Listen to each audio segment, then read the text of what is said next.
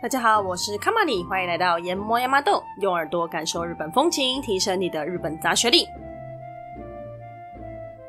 好，这个八月系列就是来说说原子弹的原爆事件，接续继续上一集的内容。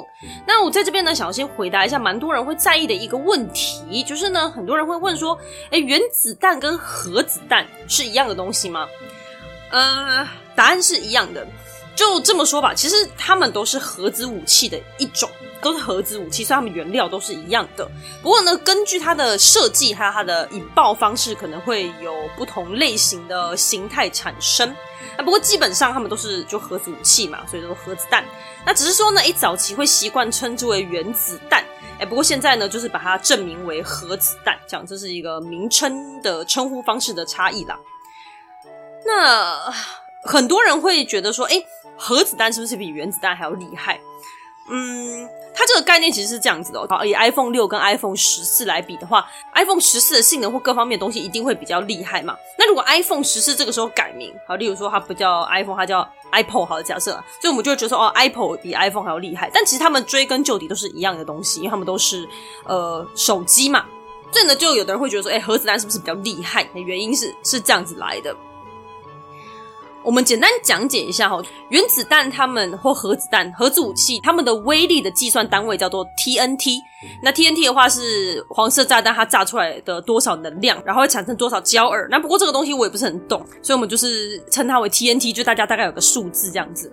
好，那以 TNT 来计算的话，当时两颗原子弹分别是一点五万吨跟二点一万吨 TNT。那再来，美国又再继续研发之后，史上最厉害、威力最强的原子弹呢是五十万吨。那在原子弹之后呢，后来又知道说，所谓的氢弹，那一样它是原子弹的一种，它的引爆方式是不太一样的，不过它同样是属于核子武器的范畴。那氢弹的威力呢，一开始试爆就直接测到了一零四零万吨，直接比最厉害的原子弹多了一百倍。或者是跟一开始投在日本的原子弹比起来，多了整整一千倍。接下来呢，在国家与国家之间的武器竞争下，出现了两千五百万吨，甚至是五千万吨。那大家可以想象一下，之前一点五万吨或者是二点五一万吨的时候，投在日本是这样子的结果。但如果五千万吨氢弹真的投在某一个国家、某一个城市，它的后果呢，真的是不堪设想。所以我觉得，如果现代人觉得核子弹好像比原子弹厉害的话，他指的核子弹应应该就是这种氢弹吧。好，好，那关于氢弹呢，其实《奥本海默》这一部片里面有提到，好像上一集有跟大家说我会去看，那这边就简单分享一下，因为都都都推荐了嘛，都讲了，还是要讲一下感想。这部片呢，我蛮推荐大家去电影院看的，不过它有三个小时，有点长，那内容我不爆雷啦，只是说它是一部比较深沉的片吗？它不会说很沉重或很无趣啦，但只是说，如果你平常喜欢那种啊轻松简单类型的喜剧的话呢，你可能就比较不能接受。但如果你本来就是会看那种比较深度的层次的片子，然后喜欢思考啊、了解这些历史类东西的话，蛮推荐可以去看看的。那它探讨的问题非常多。好，那当然内容我就不特别讲了。不过里面有一个看到一个点，是我上次节目中没有讲，想要特别提到的，那就是奥本海默他为什么要创造这个原子弹？在这部电影里面有蛮详细的描述了。奥本海默他是犹太人，不过他生活在美国，当时欧洲在打仗，除了德国人对于犹太人的欺侮之外呢，其他在战争中。的那些人的处境呢，其实奥本海默也是相当同情的，所以他当初答应做核子弹是要拿来对付德国纳粹的。那身为科学家的他，认为做出原子弹这个行为本身就能够做到吓阻敌方的功用，所以他觉得可以透过这个来结束战争，而且不是二战而已，是完全结束战争这个东西的存在。那不过后来我们也知道，一九四五年的五月，原子弹快做好但还没有试爆的状况下，德国就已经投降了。因此呢，继续研发原子弹的主要目的已经消失了。但后来呢，奥本海默就被说服说日本还在抵抗，说所以如果你继续做这颗原子弹，然后哪一天日本要是知道有这颗原子弹的存在，他们一定就会放弃抵抗，然后就愿意投降。但是奥本海默自始至终没有希望原子弹被丢在日本这块国土上，他对于日本本身没有什么感觉，那什么恨不恨？那当然就是说不上了。啊，至于说美国为什么要丢，他们真的有那么恨日本吗？其实没有到恨日本，他们真正的原因应该就是想要第一个就是及早结束二战嘛，因为美国自己损失也很大。那再来呢，就是他们需要让其他人知道美国的实力，哎，这也是其中一个重点。那奥本海默呢？他在电影里面的描述是，他从头到尾都希望大家害怕核武器的这个这个想法呢，让战争从此消失。但不过结果就是可想而知了嘛，有了新的武器，怎么可能不用？反而变成说，成为了一场各国制造核武的比赛。那奥本海默所担心的事情就发生了，因为后来更强的氢弹就出现了嘛，就是我们刚刚讲到的威力多了一千倍的武器。那这两颗原子弹就真的只是一个序幕，反而开启了真正的核子时代。好，我们回到日本这边哦，继续揭示我们上一集的内容。上一集我们讲到广岛被炸。那日本政府派出学者之后，正式确认遭到核子武器的摧毁。美国呼吁日本快点投降。那日本高层这个时候态度其实刚好分成两派，有一派包含天皇在内，就是认为真的差不多要结束战争了；但另外一派却认为要继续作战下去。那正因为分成两派，所以一直无法达成共识。结果殊不知呢，八月九号还在开会讨论这件事情的时候呢，就收到了两个消息。第一则呢是苏联对日本正式宣战，而且带着大兵正往日本全速前进中。其实得知这件事情的当下，日本就真的觉得我们还是要结束战争了。那这个时候才收到第二个消息，就是长崎也受害的消息。所以呢，到现在最常被讨论的就是真的有要丢第二颗原子弹的必要吗？因为毕竟其实日本真的要投降了，不管你是威吓或是展现实力，其实你丢一颗就真的已经很够了。为什么要在这么急，就是三天之内要再丢第二颗呢？好，那这个我们等下后面会稍微讨论哈。我们先来看看第二颗原子弹的投放状况。一九四五年八月九号，美军再次带着原子弹前往日本。第二颗原子弹的名字叫做胖子，英文是 Fat Man。它跟第一颗原子弹叫做小男孩，它比起来那，爆炸原理不太一样。那胖子原子弹的影响威力是小男孩原子弹的几倍。这次的目标是小仓，对，没错吼。长崎其实一直都不是他们的主要目标，它就只是一个备案。那小仓在哪里呢？我相信很多人应该都没有听过小仓这个地方，没错，因为它现在已经不是一个县，它被并入了福冈县里面了。小仓日文叫做 Kokura，它位于现在福冈县的东北边，也就是现在北九州市的小仓北区跟小仓南区，也就是过去的小仓。一六零二年，他被分到关原之战中有功勋的武将细川忠兴。接着，细川就在这个地方建立了小仓城，哎，成为了小仓藩。那同样的呢，现在的小仓城是后来才重建的，原本的小仓城已经在十九世纪烧掉了。明治时期以后呢，建立了小仓县，但不过很快的呢，明治九年（一八七九年）就把它并入了福冈县。不过，小仓这个地方，它还是以北九州的主要工业发展区闻名。诶，除此之外，也是军用工业的主产地。一九三三年正式建立了小仓兵工厂，并且成为了主要生产气球炸弹的地方。那所谓的气球炸弹，就是把炸弹绑在氢气球上，透过喷射气流喷到美国去，是一个二战期间日本为了打美国而发明出来的武器。导致呢，美国在二战中唯一的本土平民受伤事件，你就知道这个气球炸弹有多厉害，它飞了多远。那美国后来透过气球里面的沙粒判断出制造地点，然后就开飞机到制造地去投弹。最终呢，这个气球炸弹呢，因为日本不确定炸弹的实际效果，因为让它飞到远方去炸嘛。那再来就是因为招致而来的问题太多，最后就停止制造这种炸弹。那这也有可能是小仓被列为主要投弹地的其中一个原因，也说不定啦。但主要原因还是因为那边真的有太多的军事工业工厂，所以小仓是这次的主要攻击目标。八月九号早上大概七点到八点左右，几艘飞机先抵达小仓上空，然而天气一直不是很好，有一层雾气，大概覆盖了两成的天空。于是呢，决定暂时等待天气放晴。九点四十四分，在小仓陆军军营上空，也就是他们的投弹目标呢，诶，他们找了很久，就没有办法确认正确的投弹位置在哪里。他们总共花了四十五分钟来尝试，但最后都失败，嘿，总共三次。那这个时候飞机的燃料也快要见底了，那因为某些原因他们没有办法补燃料，而且天气看起来呢不会好转，只会越来越糟。加上地面已经在开高射炮，不断的在攻击他们，甚至这个时候还得知日军派出了十架战斗机往小仓这边过来，美军呢只好在十点半离开小仓，前往次要目标长崎。好，接下来我们来说说长崎这个地方哦。长崎呢，它在离小仓直线距离约一百五十公里的地方。小仓呢，在北九州，也就是跟中国地方连接的地方。那长崎呢，它刚好是在九州的大概西南角的部分。九州的形状很像一个问号，就是没有下面那个点，就上面那个勾勾的部分哦。那这个勾勾的话，你第一笔画一定是从左边的那个下面那个圆圈往上画嘛。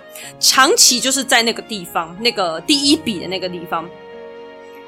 长崎它是一个三面环山的地方，所以它有非常多的坡道跟楼梯，甚至建筑物非常多也都是盖在山坡上的。那以现在来说的话呢，长崎有建筑物的地方大概有七成都是坡地。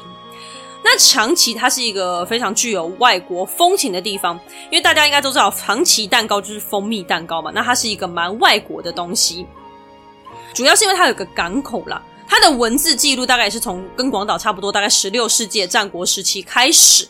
那个时候的大名叫做吉利之丹，他把港口开放给葡萄牙人做生意。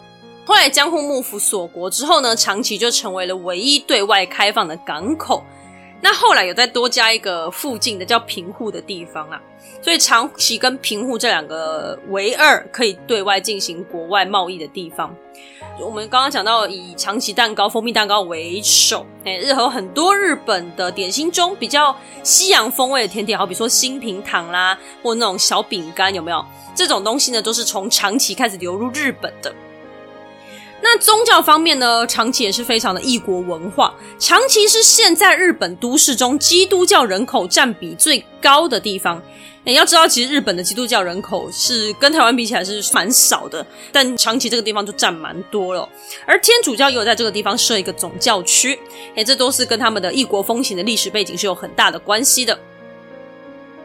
十九世纪，日本与外国协议开设更多的港口，而长崎依然是五港之一。更多的外国人呢进入了长崎，带进了更多的西式建筑、教堂，让长崎快速的近代化。接着，长崎开始有了钢业工厂、海底电缆，还有东京邮政跟电信服务。到了一八八九年呢、长崎正式成为长崎市，成为日本首批的城市之一。到了十九世纪末，长崎就有了许多重要的机构，包含海关，是九州重要城市之一。后来，因为其他港口兴起，长崎主要产业就转为造船。那三菱公司就在此扎根，接着成为日本最大造船厂之一。那三菱呢，就是大家不太陌生的那个 Mitsubishi 有没有？我们车子很常看到那个三个菱形的那个三菱，它的公司本名叫做三菱重工业株式会社，呃，就是三菱重工业股份有限公司的意思。它底下做的东西。非常多，从车子到船到飞机、火箭、核子发电厂，或者是一般的冷气等等，就是数不胜数了。他那个时候就是从长崎这个地方开始慢慢的扎根，到现在变成一间很大的公司。所以随着三菱的发展，连带长崎当时的人口不断成长。到了二十世纪初，长崎就已经是九州人口最多的城市了。那虽然它是主要造船，但还是有许多工厂在驻，因此才成为了美军攻击的备案目标。好，那我们回到美军飞机这个地方，离开小仓呢，美军只花了大概二十分钟就到了长崎。上午十点五十分，长崎的天气其实也很糟，厚厚的云层覆盖了长崎的高空，能见度跟小仓比起来，其实好不到哪里去。但是再不丢真的没办法了，没有那么多燃料让你再找新的地方。原本美军打算算了，就乱丢好了，也不是啊，就是说放弃一开始设定好投放地点，就是直接丢这样子。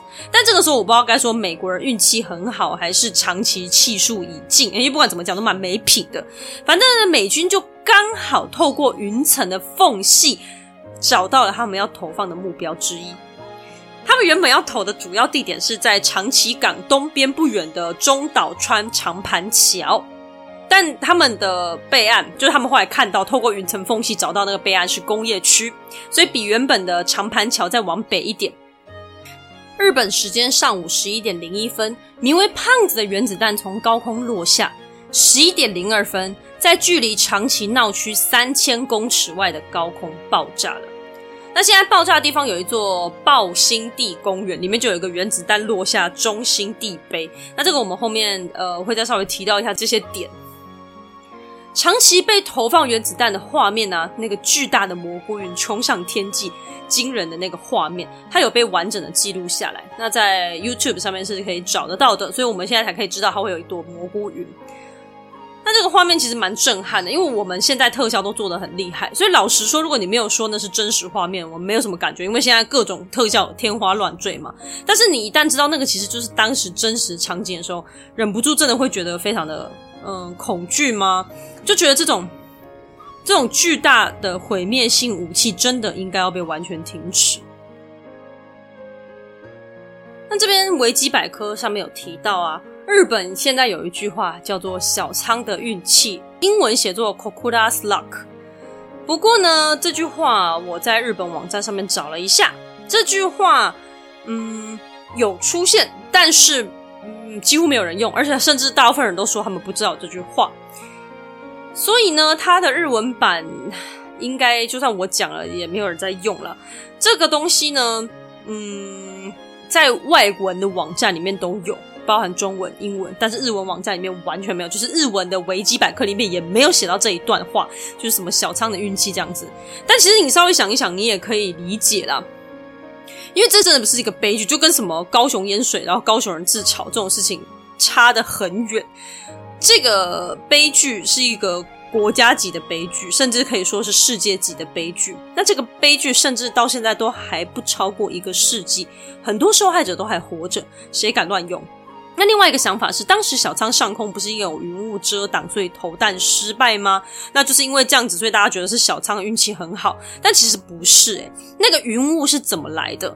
它可能不是天气所致，而是呢，因为八月九号丢的原子弹嘛。八月八号就是在投弹的前一天，在八反有一场八反大空袭，雅哈达大空袭。那八反在哪里呢？它在现在北九州市的八反东区跟八反西区，也是九州北边的地区就对了。那这场空袭呢，很严重，美军使用了超过四十五万发的燃烧弹，让整个八反地区陷入火海，大约有百分之二十一的市区是直接烧毁。防空洞中的市民不是烧死就是窒息而死。空袭中总共死了两千九百人。这场空袭留下来那些烟雾一天都不散，到了隔一天早上呢，还飘到小仓去。所以呢，你说小仓天后不佳，让他躲过一次原子弹，这句话讲出来真的道德吗？而小仓逃过一劫之后呢，南方的长崎就被原子弹袭击了。那这句话再问一次，他真的道德吗？所以其实不难理解为什么日本人不会讲这种话了。所以日本维基百科里面也完全没有这句话。谁写的我？我真的不是很确定，搞不好其实是美国人自己在用。好，那长崎呢？不知道该说是幸运还是不幸哈。虽然胖子原子弹的威力是广岛那一颗小男孩的一点五倍，但因为地形的关系，稍微降低了当地的伤害。我们有提到啊，长崎三面环山，所以除了港湾附近的平面地区之外呢，损害都比较轻微。另外，因为投弹位置偏离市中心三公里整。因此，受害者就再稍微少了一些，但其实还是蛮严重的啦。就是我们也不能说什么啊，因为长期比较没有那么严重，就比较没那么可怜，但还是还是很严重。只是说，如果以胖子原子弹它原本的威力来说，如果它是投在平面的话，真的是不堪设想。所以长期已经算是，呃，我是我实在说不出来什么不幸中的大幸，我真的说不出口。有的人呢，我真的觉得运气就真的比较不好了，因为长崎跟广岛说实在话算不太远，所以有的人是广岛原爆之后跑来长崎避难，遭受二次伤害的。那最有名的人有一个叫做山口江，江是江土的江，Yamaguchi Tomo。山口江先生呢，他是第一位被日本官方认证经历两次原爆之后幸存下来的幸存者。山口江呢，他任职于三菱重工业，也就是刚刚我们提到让长崎快速成长的造船公司。他一开始呢，就因为二战而感到绝望。他那时候就想说，如果日本战败，他就要跟着一起自杀。八月六号那一天，他刚好跟同事前往三菱的广岛办事处出差。他那天在。他那天在搭车准备去办事处的时候，这个地方离原爆点才三公里，所以爆炸发生的时候，他的上半身左侧严重烧伤，左耳膜破损，皮肤跟头发都烧没了。但因为他想要去见他的孩子跟妻子，于是他在广岛休息一晚之后，就赶紧乘车赶回长崎。八月八号，山口前往公司附属的三菱医院治疗。隔天八月九号就前往公司去报告广岛发生的事情。不过上司不太相信哦。那不管他相不相信，因为他还在怀疑人家的时候呢，那颗长崎的原子弹就下来了。山口呢，这次再次被炸到，但他及时被救出。不过后来他坚持要进入市区寻找家人啊，所以就又在受到辐射的影响，导致他的皮肤损毁更加严重，头发掉光之外，鼻血血流不止，甚至高烧不断。后来呢，孩子跟妻子也受到后遗症所苦，分别于二零零五年跟二零零八年过世。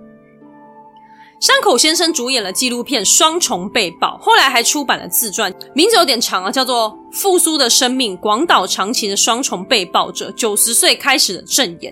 那不过这本书我找不太到中文的版本，电影的话网络上面倒是有机会可以找来看的。不过书的话，不知道为什么就找不太到。但山口先生的故事，他倒是收录在许多原爆相关的作品中哦，还是可以找来看看。他后来因为胃癌呢，二零一零年过世，享年九十三岁。那虽然日本后来是战败了，没有错了。不过呢，山口先生他说他是为了说话继续活着，他不想要遭遇第三次的原爆，就跟其他幸存者一样，为了和平，为了没有核子的世界而努力奔走着。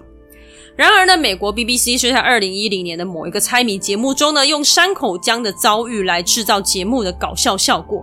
主持人形容山口江是世界上最倒霉的人，节目还播出笑声的音效。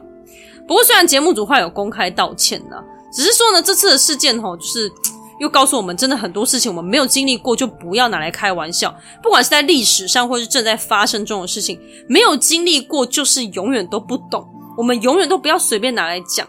如果你私底下跟朋友或家人讲这些地狱玩笑，那顶多就是给自己造造口业就算了，这就勉强算了啦。但真的就是不要在台面上面讲，因为你永远都不知道你说出来的话会伤到谁，对那些当事者来说都是千刀万剐的伤痛。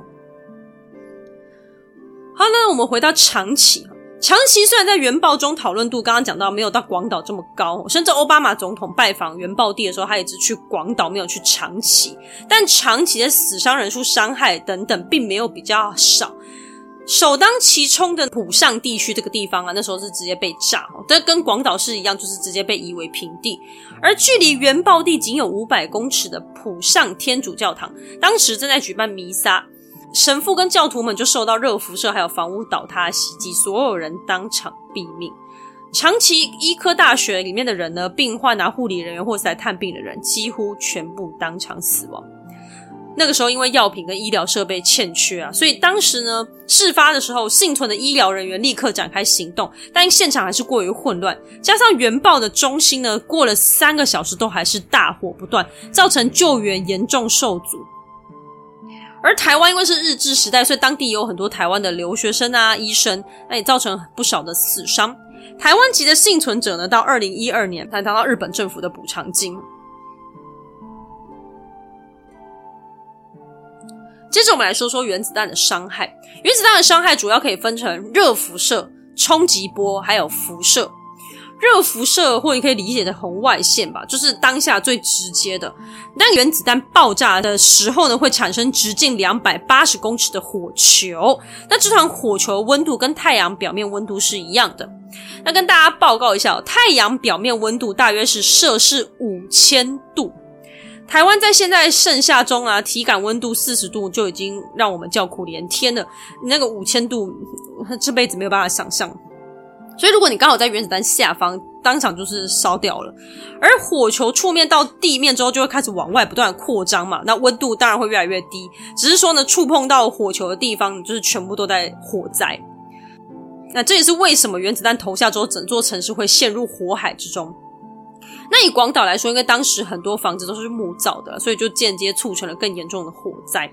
那即使你没有被火球击中啊，火球往外扩散的火风暴也会让人的皮肤直接灼伤，接近一点更有可能就成为焦尸。那远一点的话呢，就变成程度不一的灼伤了。那有的幸存者呢，皮肤会留上黑色的图案，通常就是因为他的衣服可能有黑色的纹路啊。那黑色会吸收比较多的辐射，因此呢，就留在了身上。接着就是冲击波，原子弹爆炸之后产生的冲击波很强，它就很像风啊，就嘣的一声，那个风就喷出去，这个就是冲击波。那连那个投弹之后快速逃走的飞机都会受到冲击，更何况是当地的人跟建筑物呢？有的人呢是被冲击波打到喷飞，直接是可能摔死。那如果喷飞之后幸运活下来，你还是有可能被倒塌的建筑物压倒，因为那个冲击波过去，建筑物也差不多都倒了，或者是呢玻璃。破掉之后会有一些碎片等等。那对于原爆地比较远的人来说呢，它就是一阵强光之后，你可能眼睛闭起来，然后就有一阵强烈的风过来。等到睁开眼睛，已经是一片断垣残壁，整片天空呢都被冲击波带起的尘埃染成了黑夜。但照亮这片黑暗的却是无穷无尽的大火。这不是地狱，请问什么才是地狱呢？很快的下起了雨，这让原本被火灾浓烟弄得遍体鳞伤、燥热难耐的人们觉得受到了些许的安慰。但恐怖的是，这可不是什么天降甘霖，落在身上的雨水是那种黑黑粘着的不明物体。这个黑雨呢，是为原子弹触碰表面的冲击力道呢，还有严重的火灾引发的上升气流造成的降雨现象。它会夹带着大量的灰，当然还有辐射。所以一开始它会是黏黏黑色的，大概一两个小时之后才会变成普通的雨水。不过呢，它这个雨水范围呢，因为它下雨的地方可能就是会到处飘嘛，那个雨，所以他们就会透过雨水把这个辐射带到除了事发地点以外的其他比较远的地区。那经过后来的研究报告啊，有被黑雨淋过的土壤都含有放射性物质。广岛的原爆资料馆里面有展示这样子的东西。阶梯或是墙壁或地面上，它会有一块黑色的影子的痕迹，诶，那个被称为黑色人影，因为原爆当下就是有人会坐或站在那个地方，但原爆结束之后，它就只剩下一坨影子。有的人会说那是人气化之后留下来的了，但现在的科学证明了并不是这样。原子弹炸裂的时候，它会产生比较像漂白剂的物质，好比说这个阶梯本来是灰色的，那所以被这个物质喷到之后，它就会变成浅色的。如果有人刚好坐在上面啊，他坐的地方就是会被挡住，不会漂白嘛，所以就会留下一块人坐过的影子。所以那个影子的黑色的部分，它其实本来就是阶梯的颜色，并不是人体物质所产生的。而有的人也会说，在高温之后当场气化嘛，那这个东西呢，其实不太可能，因为呢，不管再高温度，人都不太可能会在几秒之内立刻消失啊，而是说呢，它可能烧没了，或者是消失了一部分，但剩下部分被冲击波给吹走，这个几率会是比较高的。如果你没有当场身亡，当下的人应该都会觉得非常幸运，捡回一命。但很遗憾的是，到了后来，很多人才会渐渐的开始觉得，如果在当时什么都不知道状况下命丧当场，可能还好一些。因为原子弹最令人害怕、最争议的、最令人诟病的是它后来的辐射影响。日本三一一地震就是核能发电厂外泄事件之后啊，相信大家都能够感知到辐射的可怕，所以让台湾现在都一直在讨论这个核能发电的问题嘛。那更不用说当时的人民是毫不知情的状况下，直接暴露在大量辐射中，包含前面所说到的黑雨啊，都会让人直接被辐射给影响。被辐射照到的话呢，你的表面看起来是没事的，但是它会穿过人体深处，破坏细胞，让你的血液变质，造成骨髓造血功能异常，五脏六腑损害。原爆后的一分钟内啊，原子弹会产生大概百分之五的这个称为初期辐射线，它的影响范围是原爆方圆一公里之内，不管你有没有遮蔽物都差不多躲不掉。因为这个时候辐射伤害是最严重的，所以这些人呢，大概五天之内就一定会过世。那之后百分之十的辐射线呢，被称为残留辐射线，会继续留在当地。那这个留下来的呢，就是不管是你当时可能没有被救走，躺在那个地方等待救援，或者是不断进出事发地啊，或者是参与救援行动的，都会受到辐射线的感染。所以很多人当下看起来是没事的，但随着时间的流逝，会出现越来越多可怕的症状。比较直接就是上吐下泻、没有食欲、头痛、失眠、疲惫、掉发。那严重一点会吐血、血便、血尿、皮肤出现血斑等等。那渐渐的呢，红白血球都会减少，就开始发烧啊，身体发炎。那白血球减少就会演变成白血病，不断的掉发、出血，通常都在五个月到十二个月之内就是会过世。不过，即使拖到十二个月，这个都还算是急性的哦。如果你不是急性的，你的影响就只有一点点，但你还是有可能会一边受到辐射的后遗症所苦，一边过完你后续的人生。不过，你现在要去广岛或长期旅游，也不用担心的，因为现在已经没有存在那种会影响人体的辐射线。原爆大概二十四小时之后，辐射线就散去百分之八十，诶，残留剩下千分之一，一周以后就只剩下百万分之一了，以这样子的速度减少。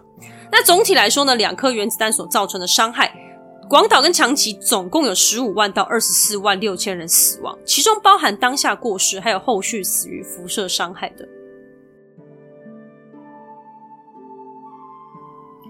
第二颗原子弹到底有没有投下必要？这是许多人讨论的问题。应该说，根据现在的历史讨论，后来发现，因为日本真正投降的原因其实是俄罗斯的进攻，甚至呢，在第一颗原子弹投下之后呢，也就很多人就已经支持要结束战争的。第二颗原子弹，很多人就觉得它就只是拿来试武器而已。好，那这个就是一样，还是留给大家慢慢去思考了，因为这个后面就有太多的呃阴谋论或者是一些比较深刻的国际问题了，我们这边就不讨论。那至于说呢，两颗原子弹这个数量的部分啊，这个是以历史结论往前推的。其实你仔细想想哦，美国人怎么可能会觉得日本丢两颗原子弹就投降？他怎么能知道投两颗人家就一定会投降？所以现在有很多说法是，其实美国已经准备了第三颗原子弹。因为呢，诶，历史上日本是八月十五号投降的嘛，在前一天八月十四号呢，美军其实在爱知县，也就是名古屋的地方，投了七发名为南瓜炸弹的弹药。那现在很推测，就很有可能是第三颗原子弹投弹练习。而依照这个位置来说啊，第三颗原子弹很有可能就会丢在离爱知县不远的京都。但根据后续其他的情报显示啊，美国呢，它不管是以防万一，或者是要怎么样？反正他们真的有在制造第三颗原子弹当中，还在那个时候，而且他们预计十七号要直接丢东京了。不过因为日本十五号投降了嘛，所以后来做到一半的第三颗原子弹就拿去做实验了。真的很幸运，我们永远也不会知道第三颗原子弹它会炸在哪里。而关于原子弹的数量，还有一种说法，不过这个大家就听听就好。据说当时美国丢在长崎的时候是丢了两颗原子弹，只是很幸运的有一颗它没有爆炸。那这颗没有爆炸的原子弹后来被日本管理起来。那考虑到当时的国际情势，他们把它送去苏联。啊，不过这究竟是真是假，没有人知道，就当做小道消息就好了。原爆过后，广岛只用了八个月就恢复到差不多的状况，而长崎也没有耗费过久的时间。但无论复兴的时间再快，永远都快不过原子弹破坏一个城市，还有人类生产核子武器的速度。复兴的快呢，并不能合理化使用核子武器这件事情。不过，这个故事就是我讲这一集，不是要抨击任何人或任何国家，毕竟在那个当下有太多的考量，太多的立场。那美国要快速结束战争不是坏事啊，而且日本呢，他们在二战中也是做过不少到现在难以被原谅的事情呢。那只能说战争这种东西，真的就是能不要就不要了。不管是发起战争的人、参与战争的国家还是人民，最终不管是战胜还是战败，都是需要付出庞大的代价的。二战过后，日本政府于一九六七年宣布“非核三原则”，不拥有、不生产、不引进任何核子武器。基于国家巨大伤害，这个声明是非常伟大、非常了不起的。但现在也有许多人在讨论啊，因为现在二十一世纪，日本跟美国关系很不错，而许多大国呢也都自称拥有核子武器。在这样子的情况下，日本是否还能继续维持当初的原则呢？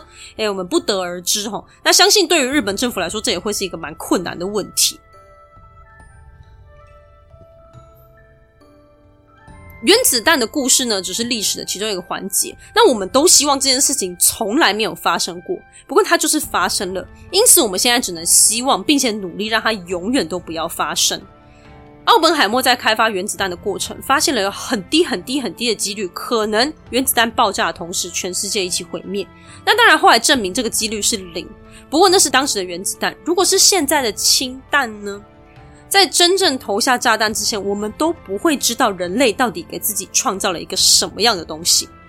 这一集的故事是不会有结论的，因为它没有完结。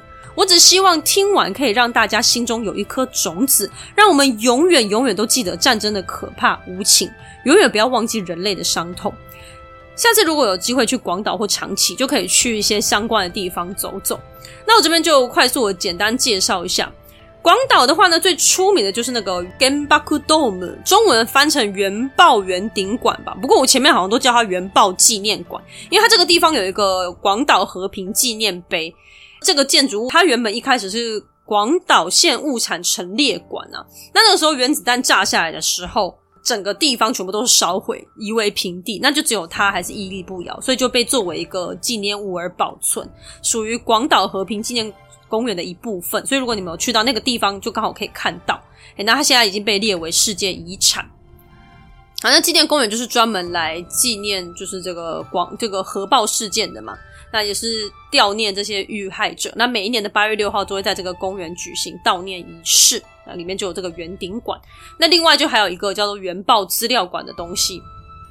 那原爆资料馆就可以看到我刚刚讲的，诶、就是地面上留有人形的黑色人影的那些东西，或者是一些当下的照片啊，或者是一些呃资料、衣服等等。那去过的人一致都说，我没有听过除此之外的说法，一致都说非常沉重，去完之后心情不太好。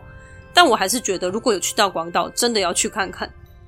再来长崎的部分的话，虽然长崎真的比较少人在讨论啊，但是真的如果有去长崎，还是去看一下会比较好。长崎也是一个叫做平和公园。就是也是为了说是祈求世界和平，那也是纪念这个原爆的部分。那这个当时的原子弹就是丢在这个地方。那里面有一个很特别的建筑物，一个应该算是佛人像啦。这个神像它有点像是那种希腊神像的感觉，就是有很多肌肉，一手平举，然后右手指天，它象征的是神的爱跟佛的慈悲。指天的右手象征原子弹的威胁，而水平伸展的左手则是象征的和平。欸，所以呢，这个公园就是表达长崎人希望和平的这个期望。那同样呢，在这个公园里面有一个原爆资料馆，也是可以去看看。那这个和平公园旁边，它好像跟爆心地公园是在隔壁吧？应该是一起的吧？我不确定他们是不是一样的东西。反正他们就是当时原子弹就是丢在这个地方，那里面有一个落下的一个纪念碑哦，所以原子弹就是炸在那个那个位置上。所以如果大家有去广岛跟长崎的话，真的很推荐去那边看看。最后的最后呢，我们不能去广岛、长崎没有关系。除了奥本海默之外呢，我也想推荐一部动画片，因为你可能觉得奥本海默太沉重、太无聊了。有一部动画片叫做《谢谢你在世界角落中找到我》，它呢背景就是二战期间。在讲述一个广岛的女孩子嫁到二十公里外的一个叫吴市的地方的故事。那这个电影就可以看到，在战争底下百姓是如何努力生活的。它虽然是二战为背景，但是它整部片不会让你觉得很沉重，反而是觉得呃平凡的温馨，然后有一种嗯，就是好像跟我们平常生活差不多，只是他们的背景非常的困苦，就是二战期间。